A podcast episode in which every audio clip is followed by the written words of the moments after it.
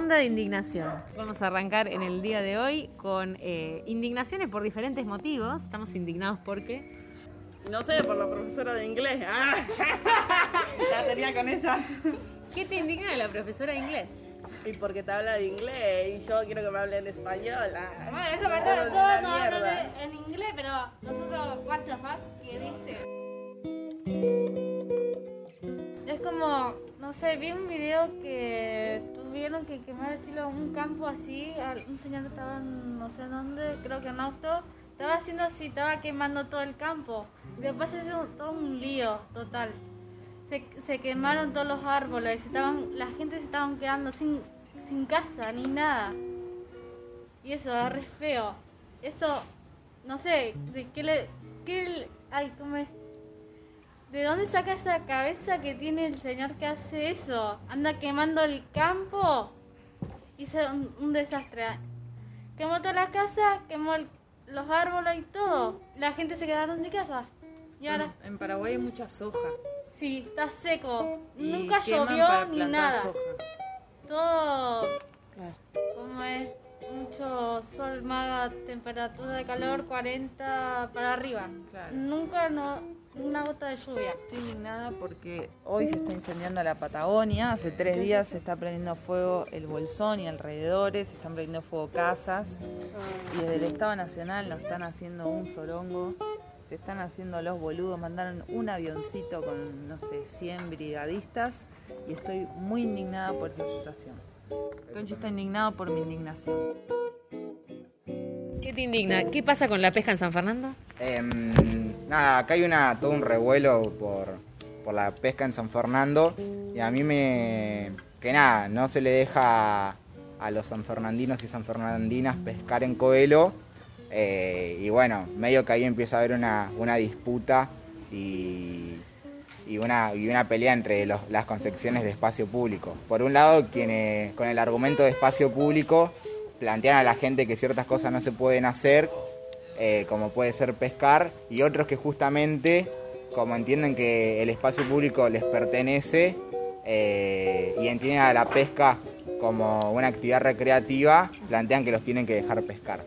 Y en ese sentido, en, en toda esa disputa de lógicas y de concepciones, medio que, que me indigna la situación en general y que, y que tengan que vallar eh, los espacios públicos y demás. Creo que no, no está bueno. ¿Han sacado a gente que estaba pescando o no llegó a eso, pero vallaron lugares para que no puedan estar? Eh, han intentado, de hecho, cuando fueron a pescar, eh, se acercaron eh, los de el PC, que acá son Protección Ciudadana, la policía de mentira.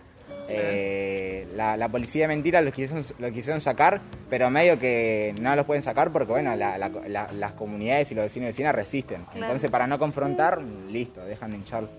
Pero bueno, eso fue un día y después a los días que hicieron, vallaron para directamente Claro. prohibir el, el- el- el paso. Eh, pero sin embargo no funcionó porque la gente sacó las vallas y pasó igual. Ah. Pero qué sé yo. Nada, eso, eso me indigna. También indignación en el verdadero sentido de la palabra. Uno, uno es que está indignado significa como que también como tiene un sentimiento por dentro de tristeza, como está vencido, digamos. De impotencia, digamos, ¿no? Como que no poder hacer como nada. que no poder hacer nada. Pues yo creo que con esto realmente, por más uno puede reclamar, pero como que muestra también las- los límites que tiene el reclamar. Porque Mm. por más que reclamemos, si desde el campo político, de los gobiernos, no hay una reforma, Mm. algo realmente concreto, esto no va a cambiar por más que nosotros reclamemos. Y eso es la verdadera indignación, digamos. Yo estoy de acuerdo, pero no estoy de acuerdo. Porque creo que, nada, justamente estamos hablando de Paulo Freire y demás. Él habla de la pedagogía de la indignación y plantea que eso se puede convertir en una pedagogía de la esperanza y de la transformación. Lo que sí creo que este sentimiento que vos expresás y esta situación se sintetiza en la palabra resignación. Esa, ese sentimiento de que, bueno, no se puede hacer nada, ya fue, lo dimos todo. Eh, como ese sentimiento de resignación. Pero yo creo que la indignación, el siguiente paso, lo que le puede seguir es una pedagogía de la esperanza y de la transformación. Lo que, lo que sí es imposible y cuesta mucho combatirlo, etcétera, es esta resignación que sentimos muchas veces eh, las comunidades y demás, porque bueno, tenemos esa sensación de, de que no se puede hacer nada. Eh, por eso, resignación sí. La indignación se puede canalizar, la, in- la resignación no. Porque la, la resignación lo que termina generando es indiferencia.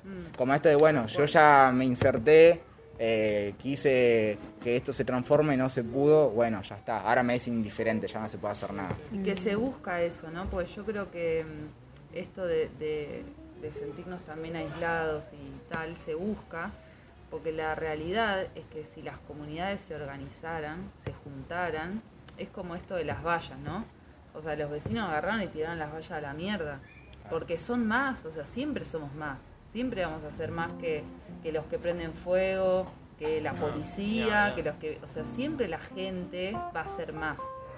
Entonces justamente se busca que estemos resignados, Sí. que no nos juntemos, porque saben que si pudrimos todo, pudrimos todo, digamos, ¿no? Vos te, te indignabas por lo de eh, los incendios y demás, yo también desde ya, pero vos mencionaste Estado Nacional, porque justamente ahí hay banda de responsabilidades que están distribuidas. Por un lado el Ejecutivo, que no hace un carajo, que, que manda un avioncito y ya está, pero por otro lado también algo fundamental que es la justicia. Esto de, bueno, ¿cómo, por, cómo puede ser que nunca haya culpables? Totalmente. ¿Cómo puede ser que nunca haya condenas? Eh, bueno, ahí hay algo que está fallando en el Estado también, que es el... Todo plata. Por eso, exacto. Todo plata, ¿no? Todo plata.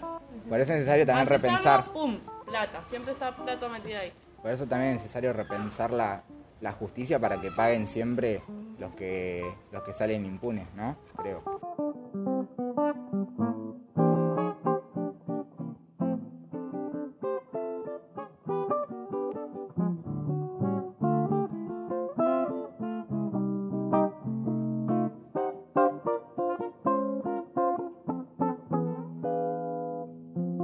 Escuela Popular San Roque 2021.